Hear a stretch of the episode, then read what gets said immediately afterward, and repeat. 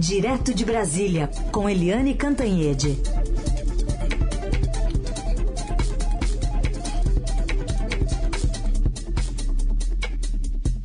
Bom, Eliane comenta então esse encontro rápido ontem de, do presidente Bolsonaro com o ministro Alexandre de Moraes, a previsão desse encontro hoje em, com o bilionário Elon Musk e também fala sobre esse polêmico projeto da educação domiciliar. Oi, Eliane, bom dia. Bom dia, Raíssa, Carolina, ouvintes.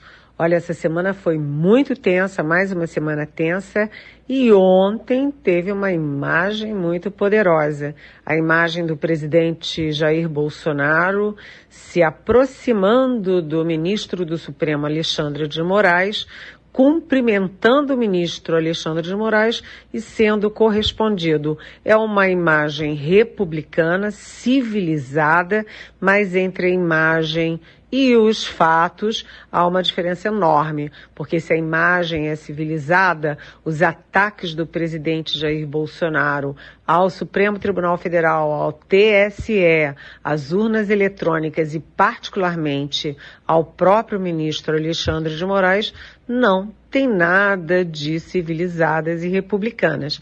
Né? Lembrando que o presidente Jair Bolsonaro já entrou com um pedido de impeachment contra Alexandre de Moraes no Senado Federal, foi rechaçado rapidamente, já entrou agora com uma notícia crime por abuso de autoridade contra Alexandre de Moraes, também foi rapidamente rechaçado, mas não desistiu porque o presidente, rechaçado pelo Supremo, entrou na Procuradoria-Geral da República, PGR, pedindo para tocar adiante a notícia crime contra Alexandre de Moraes. Ficou a sensação de que o presidente Bolsonaro fala uma coisa para os seguidores dele, para a militância bolsonarista da internet, contra o Alexandre de Moraes e fala outra coisa ou faz outra coisa muito diferente num ambiente mais, vamos dizer, democrático, um ambiente do judiciário.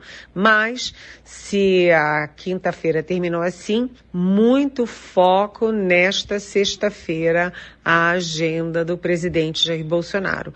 Essa agenda só tem um café da manhã aqui em Brasília bem cedo e depois está toda em aberto. E o colunista Lauro Jardim do Globo publicou ontem, assim, de supetão, de surpresa, que o presidente Jair Bolsonaro vai se encontrar em São Paulo com Elon Musk um bilionário, um dos homens mais ricos do mundo e que agora tem uma nova obsessão, que é comprar o Twitter. Se esse encontro for confirmado do Bolsonaro com Musk, é um golaço do presidente Jair Bolsonaro, que vem sendo acusado desde 2018 de usar as redes sociais para fake news. Se ele se encontra com o novo provável dono do Twitter, sabe-se lá o que que eles podem conversar e eventualmente acertar. Portanto, eu se fosse adversário do presidente Jair Bolsonaro, se eu fosse Lula, eu ficaria de cabelo em pé, imaginando o que, que pode acontecer. Também hoje em Brasília, nós teríamos uma informação de muita relevância para o presente e para o futuro do país, porque o Ministério da Educação vai divulgar um estudo bastante detalhado sobre os efeitos da pandemia no ensino fundamental. Isso é super importante no momento em que o Congresso Nacional está aprovando o homeschooling, aquela educação em casa, em que as crianças em vez de ir para a escola, ter contato com os professores, contato com os coleguinhas, né, aprender a dividir as coisas, as crianças poderão ser educadas ou ensinadas em casa, porque tem uma diferença muito grande entre educação e ensino. Ensino de 2 mais 2 são 4, né, aritmética, português, geografia, você pode fazer em qualquer lugar, mas a educação é uma coisa muito maior do que só isso.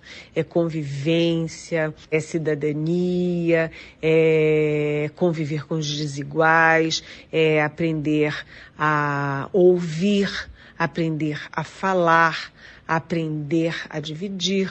É uma coisa muito, muito mais importante. Além disso, me preocupa muito, gente, a questão das crianças poderem ficar trancadas dentro de casa com pessoas violentas. Vocês sabem que a maioria dos atos violentos cometidos contra as crianças no Brasil são cometidos domesticamente dentro da própria família, dentro da própria casa. Eu tenho muito medo das crianças ficarem entregues a sei lá quem e sabe-se lá como numa casa fechada. A escola, os professores, as orientadoras educacionais são uma espécie de vigilantes do que acontece com as crianças. Se uma criança aparece com um roxo, se aparece com sinais de violência, se muda o comportamento, se aparece mais triste ou se dar algum sinal, elas estão amparadas pela escola. Mas se elas ficam reféns de pais ou tutores dentro de uma casa trancadas a quatro chaves, sabe-se lá a que tipo de violência essas crianças podem ficar sujeitas. O projeto aprovado, que ainda tem muito chão pela frente, prevê um monitoramento dessas crianças, da evolução da questão do ensino. Mas a gente sabe como é que monitoramento no Brasil funciona. Sabe-se lá quem, como, onde vai fazer esse monitoramento. Então, é uma discussão que a sociedade tem que fazer, porque a origem desse projeto é o presidente Jair Bolsonaro, que tem convicções muito, vamos dizer, próprias sobre meio ambiente, sobre Amazônia, sobre cadeirinha de crianças nos carros, sobre armas e sobre homeschooling e acha que as convicções pessoais dele são convenientes e adequadas ao país que ele preside.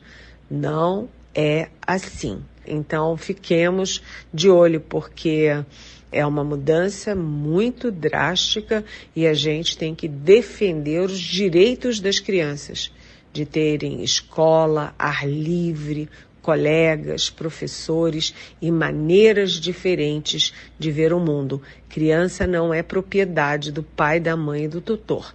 Criança é educada para ser um cidadão do mundo e transformar esse nosso mundo para melhor. Então, bom dia, bom fim de semana, um beijão para todos.